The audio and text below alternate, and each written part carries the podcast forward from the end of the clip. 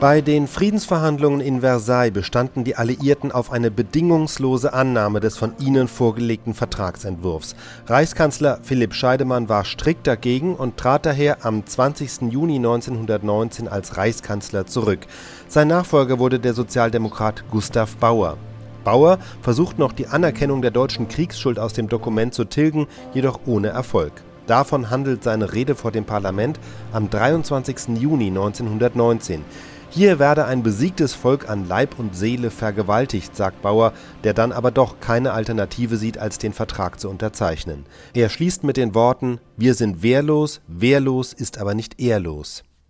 Meine Damen und Herren, im Namen der Reichsregierung habe ich Ihnen folgende Mitteilung zu machen.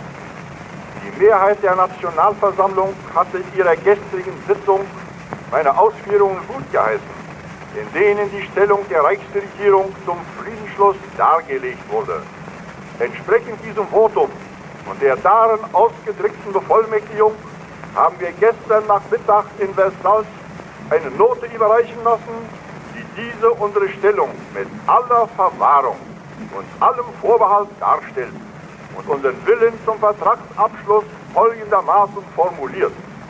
Die Regierung der Deutschen Republik ist bereit, den Friedensvertrag zu unterzeichnen, ohne jedoch damit anzuerkennen, dass das deutsche Volk der Urheber des Krieges sei und ohne eine Verpflichtung nach Artikel 227 bis 230 des Friedensvertrages zu übernehmen.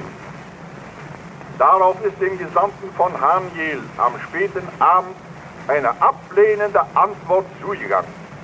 Die Alliierten lehnen jede Modifikation und jeden Vorbehalt ab und verlangen unveränderte Annahme des Friedensdiktats. Damit, meine Damen und Herren, ist die Lage in zwölfter Stunde vom Grund aus verändert. Und damit stehen wir unrettbar vor der ungeheuren Frage, ablehnen oder bedingungslos unterzeichnen. Die Reichsregierung hat Ihnen gestern die bedingte Unterzeichnung vorgeschlagen und dafür die Zustimmung ihrer Mehrheit gefunden. Sie hat geglaubt, diesen letzten Versuch machen zu müssen, um etwas wenigstens von all den schönen Idealen zu retten, die unsere Gegner angeblich mit ihrem Kampf für die Menschheit erstreiten wollten. Meine Damen und Herren, unsere Hoffnung mit dem einzigen Vorbehalt einer Ehrenbewahrung bei unseren Gegnern durchzudringen, war nicht sehr groß. Aber wenn sie auch noch geringer gewesen wäre, der Versuch musste gemacht werden. Jetzt, wo er misslungen, an dem sträflichen Übermut der dann gescheitert ist, kann und muss die ganze Welt sehen, hier wird ein besiegtes Volk an Leib und Seele vergewaltigt, wie kein Volk je zuvor. Meine Damen und Herren, kein Protest heute mehr, keinen Sturm der Empörung. Unterschreiben wir das ist der Vorschlag, den ich Ihnen im Namen des gesamten Kabinetts machen muss. Die Gründe, die uns zu diesem Vorschlag zwingen, sind dieselben wie gestern.